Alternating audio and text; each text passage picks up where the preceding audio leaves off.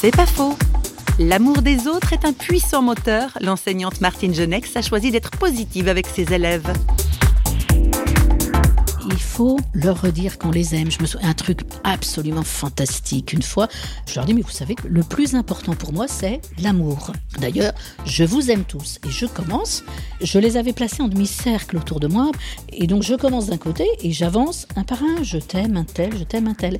Et j'avais mon dernier en bout qui se met à lever la main quand j'arrive au milieu. Des fois que je l'oublie. C'est extraordinaire.